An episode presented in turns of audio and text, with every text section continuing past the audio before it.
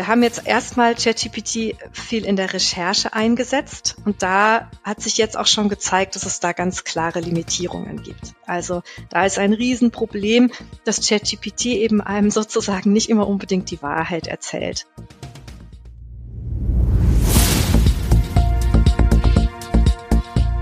Zeit für Politik, der Podcast der Bayerischen Landeszentrale für politische Bildungsarbeit.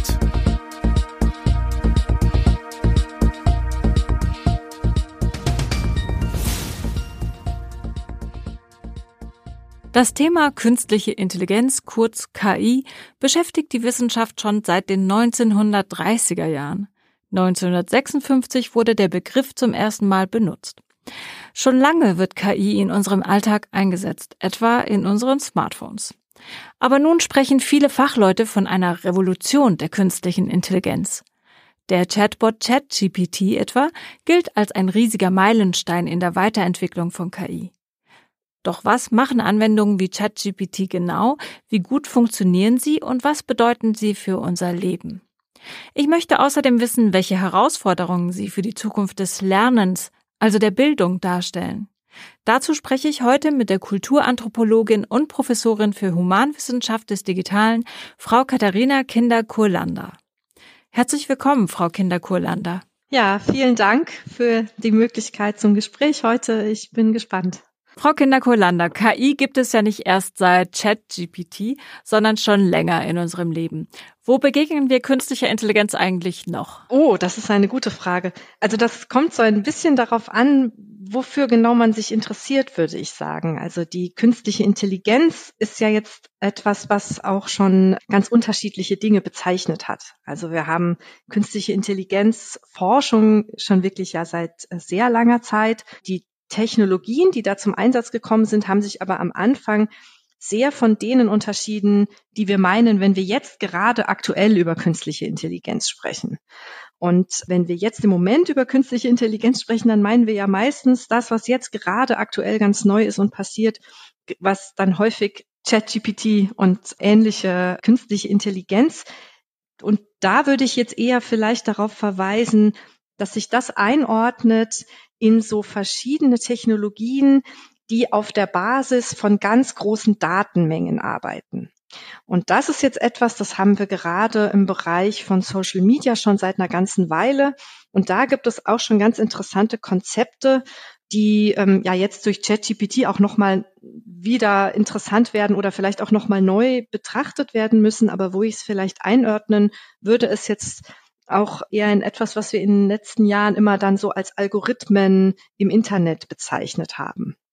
Also diese Algorithmen, die Online-Daten sortieren, die Angebote, die wir online sehen, personalisieren, sei das ähm, die Startseite von einem Online-Shop oder das Angebot von Netflix oder die Art und Weise, wie eben online alle möglichen ähm, Daten dann auch durch Algorithmen automatisch ähm, moderiert und kuratiert und sortiert und so weiter werden.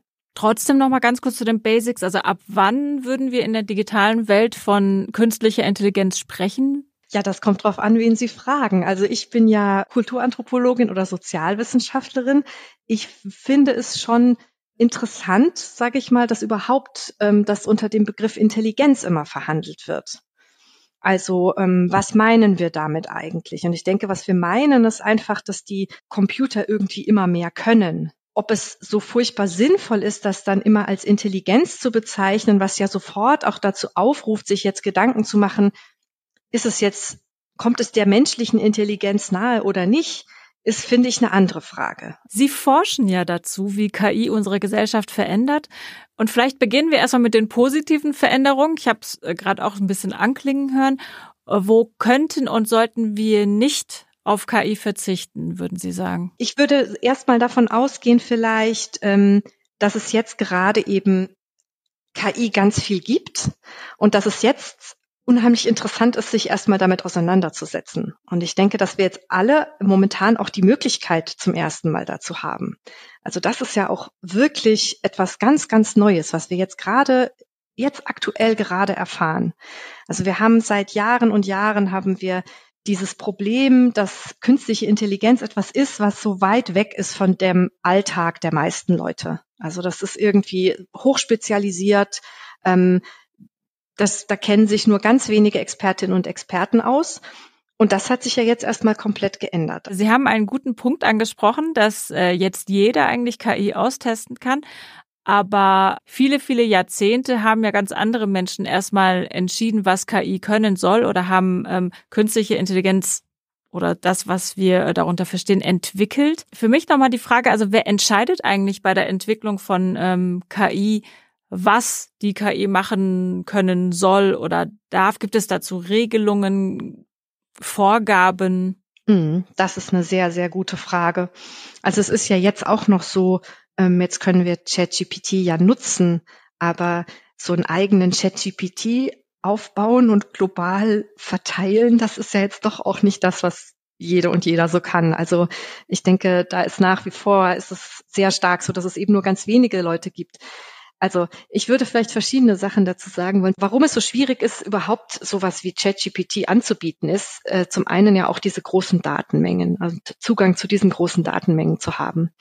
Ähm, das war auch das, was im Rahmen so allgemeiner von Algorithmen, die online irgendwas machen und die automatisiert ähm, Content filtern und Angebote personalisieren oder vielleicht auch womöglich filtern, targeten und so weiter da war das ja auch schon so, oder da ist es auch schon eben dieses Problem, dass diese Daten proprietär sind oder bei einzelnen Internetplattformen dann gehören sozusagen und die dann diejenigen sind, die diese Daten haben und mit ihnen alles Mögliche machen können und alle anderen eben nicht. Und ähm, das haben wir jetzt bei ähm, ChatGPT ja auch zu einem großen Teil wieder, auch wenn es da interessante Entwicklungen gibt. Und was wir bei ChatGPT aber schon von Anfang an haben, ist ähm, ein bisschen eine andere Lage in Bezug auf die Anforderungen, die sich zum einen durch beginnende Regulation von künstlicher Intelligenz und zum anderen aber auch über, über eine viel, auch durch die, diese ganzen ähm, Entwicklungen im Zusammenhang mit, mit Algorithmen der letzten Jahre, durch die öffentliche Diskussion ergeben. Wir haben einfach eine viel größere Awareness oder eine viel größere, viel mehr Kenntnisse, viel mehr ähm, einfach auch allgemein und, und im medialen Diskurs ähm, wo darauf geachtet wird, was passiert hier eigentlich. Und ähm, bestimmte Phänomene sind halt auch einfach schon bekannt. Also so ist bei ChatGPT ja auch sehr schnell am Anfang direkt klar geworden, ähm, dass äh, man sicherstellen muss zum Beispiel, dass das ähm, bestimmte problematische Phänomene nicht auch äh, hat, wie äh, dass es zum Beispiel ähm, rassistische Inhalte dann verstärkt und dann, wenn man bestimmte Fragen stellt, ähm, dass das dann noch noch stärker polarisiert zum Beispiel. Jetzt sagen wir tro trotzdem noch mal ein paar Worte zu ChatGPT selbst. Also die Abkürzung steht, ich habe es nachgeguckt für Generative Pre-trained Transformer. Also etwa irgendwie vortrainierter generativer Transformator. Also ich persönlich kann jetzt noch nicht so viel, immer noch nicht so viel damit anfangen. Können Sie noch mal ganz kurz erzählen für, für uns Laien, wie das Ganze eigentlich funktioniert? Was ich sagen kann, ist, dass ChatGPT auf Machine Learning basiert. Und das Interessante an Machine Learning ist, ähm, gerade jetzt auch aus einer sozialwissenschaftlichen Perspektive, dass da nicht mehr so ganz vorhersagbar ist, in welche Richtung sich dann der Algorithmus, den man programmiert hat, entwickelt. Das heißt, es gibt hier auch für die Programmierer die Problematik, dass dann teilweise Sachen passieren, für die sie selbst dann auch wieder bestimmte Tools brauchen, um sich das überhaupt erklären zu können, was da jetzt passiert ist. Und das andere, was ich schon gesagt habe, worauf gelernt wird, sind eben große Mengen an Daten. Also das sind dann Verhaltensdaten, Textdaten und so weiter, soziale Daten eigentlich, weil sie menschliches Verhalten abbilden. Da ist dann eben das Interessante, was bilden diese Daten ab? Also inwiefern bilden die überhaupt soziale Realität ab? Inwiefern können da nur ganz bestimmte Dinge überhaupt gemessen und beobachtet werden durch diese digitalen Daten? Was, was geht da vielleicht auch verloren, so an Lebensrealität? Ist es wichtig, dass das verloren geht oder macht es was? Das heißt, diese Daten sind sehr, sehr komplex. Und ähm, was steckt dann vielleicht auch in diesen Daten drin, was dann dazu führt, dass ChatGPT auf eine bestimmte Art und Weise funktioniert und nicht auf eine andere? Also zum Beispiel, ne, schon angesprochen, dieses Problem mit dem Rassismus ähm, wenn die Daten eben soziale Daten sind, dann haben sie ja auch alle alle positiven und negativen Eigenschaften unserer derzeitigen Gesellschaften, die wir dann eben auch im Internet abbilden und die dann womöglich auch schon durch Algorithmen beeinflusst sind. Was aber spannend ist oder was meine Frage jetzt an der Stelle ist, wie funktioniert denn ChatGPT eigentlich für uns? Also was bekommen wir von ChatGPT? Ähm, was macht ChatGPT, wenn wir ähm, ChatGPT irgendetwas fragen? Und ähm, wie kommt es dann dazu? Und das ist etwas, das äh, sind wir jetzt gerade erst am Ausprobieren und das weiß eigentlich noch keiner so richtig. Und ich äh, fühle mich zurzeit sehr, sehr daran zurückerinnert, als damals Google eingeführt wurde. Google war damals einfach eine ganz andere Suchmaschine als die anderen Suchmaschinen. Suchmaschinen waren auch schon völlig kryptisch. Ähm, genau. Und ähm, es hat eine Weile gedauert, bis wir wussten, wie man richtig googelt. Und jetzt dauert es halt gerade erstmal eine Weile, bis wir wissen, wie man richtig ChatGPT. Also das heißt, wir, ähm, weil meine nächste Frage wäre gewesen, ähm, inwiefern könnte KI in der Welt der Bildung sinnvoll eingesetzt werden? Also zum Beispiel eben im Schulalltag oder auch im universitären Bereich. Und ähm, haben Sie da schon Ideen? Ja, also das ist natürlich etwas, was gerade auch jetzt hier an den Universitäten heiß diskutiert wird. Was macht man denn jetzt, wenn jemand ChatGPT in einem Examen verwendet oder in einer Hausarbeit? Und dürfen die das oder was passiert dann? Und ähm, Genau. Also das ist, das ist dann jetzt erstmal irgendwie, das war dann erstmal so, ja, sehr schwierig, weil mm, man da ja auch in so einer ganz blöden Situation ist, wo es genaue Vorgaben gibt darüber, wie man sich jetzt als Lehrender in Examen verhalten soll und als Studierender und plötzlich war da irgendwas, was da nicht reinpasste und alle waren irgendwie gezwungen, sich an die Vorgaben zu halten, aber es passte halt hinten und vorne nicht mehr. Das war schon sehr interessant. Und ich denke, das hat jetzt erstmal sehr diese Diskussion auch eine Weile bestimmt, aber ich habe schon den Eindruck, dass jetzt angefangen wird, auch darüber nachzudenken, welche Rolle denn ChatGPT so ein bisschen allgemeiner im Lernen haben kann und wie es vielleicht auch ganz verschiedene Funktionen im Lernen haben kann. Das heißt, momentan scheint es so ein bisschen so zu sein, als könnte ChatGPT überhaupt für alles irgendwie vielleicht eingesetzt werden und tatsächlich wissen wir halt einfach noch nicht wofür. So, das war jetzt eine ganz lange Vorrede, um zu sagen, wir haben jetzt erstmal ChatGPT viel in der Recherche eingesetzt und da hat sich jetzt auch schon gezeigt, dass es da ganz klare Limitierungen gibt. Also da ist ein Riesenproblem, dass ChatGPT eben einem sozusagen nicht immer unbedingt die Wahrheit erzählt.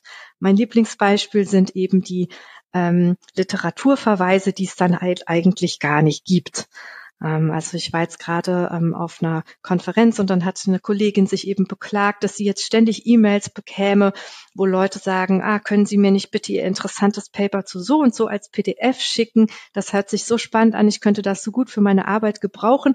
Aber tatsächlich gibt es dieses Paper gar nicht. Also es passt schon irgendwie vom Titel so ungefähr in Ihren Forschungsbereich und Ihr Name ist auch korrekt geschrieben, aber das Paper existiert halt überhaupt nicht.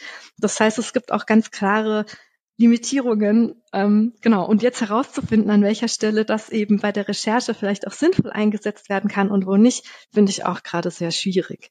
Aber es gibt auch jetzt andere Dinge, die mit ChatGPT versucht werden, jenseits der Recherche. Heute hat mir eine Studierende erzählt, dass sie eben zur Examensvorbereitung ChatGPT verwendet hat um sich von ChatGPT sozusagen prüfen zu lassen. Also sie hat ChatGPT gebeten, eine Art Examen für sie zu machen und sie dann zu diesem und diesem Themenbereich zu, also halt äh, mit Examensfragen zu versorgen und dann ihre Antworten auch entsprechend zu bewerten. Und ähm, hat da wohl sehr gute Erfahrungen gemacht. Was würden Sie den Lehrkräften empfehlen, ähm, wenn sie merken, dass ihre Kids ganz heiß drauf sind, mit ChatGPT zu arbeiten oder vielleicht auch in allen möglichen ähm, Hausaufgaben das benutzen? Wie sollten Lehrkräfte Ihrer Meinung nach damit umgehen? Also meine Empfehlung ist einfach, es tatsächlich selbst zu thematisieren ähm, und gemeinsam sich eben mit ChatGPT zu beschäftigen. Ich denke, es ist ganz wichtig, dass wir alle ähm, uns damit beschäftigen, was ChatGPT kann und was es vielleicht auch nicht kann. Und ich meine jetzt, ich sage jetzt immer ChatGPT, es gibt ja auch noch andere KIs, aber genau, also stellvertretend für alle anderen KIs sei hier ChatGPT genannt. Ähm, äh, wir, wir sind alle aufgerufen, uns jetzt damit zu beschäftigen und herauszufinden, was ChatGPT eigentlich kann und was nicht. Finden Sie, dass es da auch ethische Grenzen gibt? Was mich sehr beschäftigt hat in letzter Zeit ist so die Frage, was eigentlich hinter ChatGPT steht. ChatGPT kommt daher als so eine Zeile irgendwie und dann geben wir was ein und dann kommt was zurück.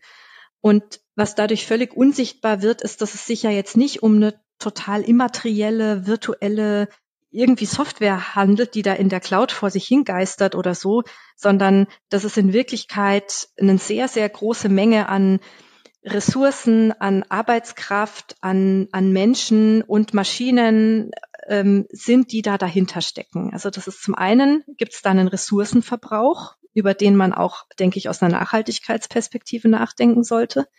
Also alles, was, was virtuell und in der Cloud ist, ist ja deswegen äh, nicht immateriell sozusagen. Also es ist ja nur scheinbar immateriell. In Wirklichkeit gibt es da Datenzentren. Da gibt's ja, da gibt's jemanden, der das Datenzentrum fegt oder da gibt's äh, Ressourcenverbrauch, da gibt's ähm, Leute, die ähm, in irgendwelchen Metallminen arbeiten, um das Datenzentrum oder den Computer herzustellen und so weiter. Und gerade bei ChatGPT gab's ja ähm, im Januar einen Artikel im, in Time, wo dann aufgedeckt wurde, dass gerade in diesem Versuch, ChatGPT eben weniger rassistisch zu machen, bei der, ähm, bei der Bereinigung dann des Datensatzes, um ihn von rassistischen Inhalten zu bereinigen, dann eben im globalen Süden Arbeitende eingesetzt wurden unter nicht so ganz guten Bedingungen und auch wohl mit einem nicht so besonders hohen Stundenlohn, die dann sozusagen händisch diese großen Datenmengen, auf denen ChatGPT lernt, ähm, mit seinem Machine Learning, ähm, zu bereinigen. Das heißt, gerade in dem Versuch, ChatGPT besser fairer, weniger diskriminierend und rassistisch zu machen, kam es dann im Rahmen von so globalen Ungerechtigkeiten auf diesen ja auch ja, Arbeitsmärkten, die hinter so Technologien dann auch oder diese, diese Technologien produzieren, wieder zu neuen Ungerechtigkeiten und womöglich zu Ausbeutungsverhältnissen. Und ähm, das, das beschäftigt mich schon sehr, also diese, diese starke, wie wir da auch eingebunden sind in so ein ganzes völlig unüberschaubares globales System, in dem es ganz eindeutig auch Gewinner und Verlierer gibt. Wie ist es denn mit unserem eigenen Umgang mit künstlicher Intelligenz? Sollten wir darüber reflektieren, wie viel wir sie einsetzen? Können wir sagen, wir müssen uns manchmal auch bewusst dagegen entscheiden, sie einzusetzen, damit wir vielleicht auch das selbstständige Denken nicht verlernen? Also das selbstständige Denken zu verlernen, das sollten wir natürlich immer, immer vermeiden. Wo sollte Ihrer Meinung nach der Einsatz von künstlicher Intelligenz auch eine Grenze haben? Ich habe schon, ich habe ja vorhin schon auf diese, auf diese, auf die Daten verwiesen. Und ähm, da finde ich lohnt sich auch so ein bisschen der Blick in die Vergangenheit. Also ich habe ja gesagt, es ist auch so, ähm, was können diese Daten eigentlich messen?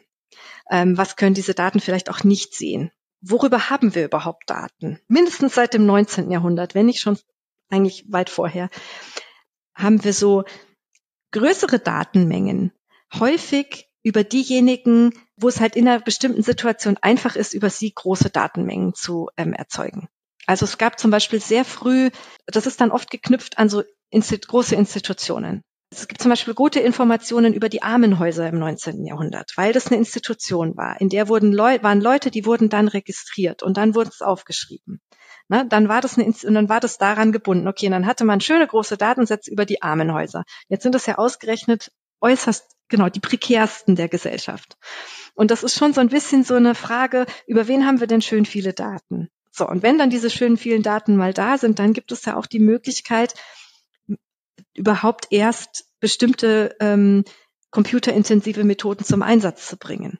Zwei, zwei der größten oder am meist diskutiertesten Fälle von Ungerechtigkeiten im algorithmischen ähm, Entscheidungs, in, in algorithmischen Entscheidungen beschäftigen sich mit dem äh, Criminal Justice System, also dem Justizsystem und dem ähm, Justizvollzug in den USA und mit, mit Arbeitslosen.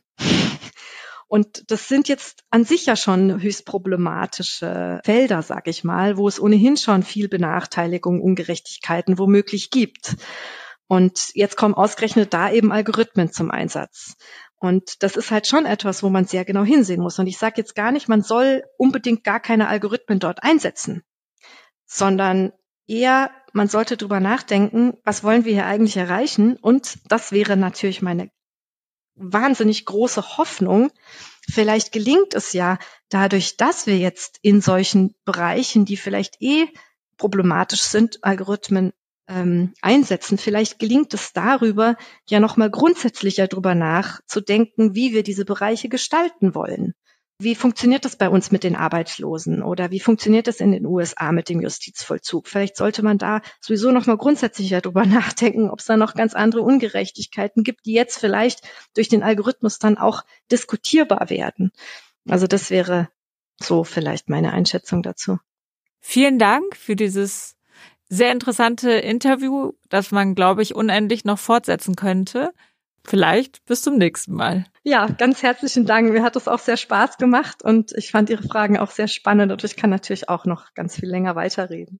Falls Sie, liebe Zuhörer und Zuhörerinnen, das Thema gerne im Unterricht einsetzen möchten, finden Sie in den Shownotes den Link zu einer Unterrichtseinheit und weiterführende Links. Wir bedanken uns, dass Sie heute zugehört haben. Wenn Sie mögen, abonnieren Sie unseren monatlichen Newsletter, um über neue Angebote der Bayerischen Landeszentrale auf dem Laufenden zu bleiben. Wir sind bald wieder für Sie da mit einer neuen Folge von Zeit für Politik.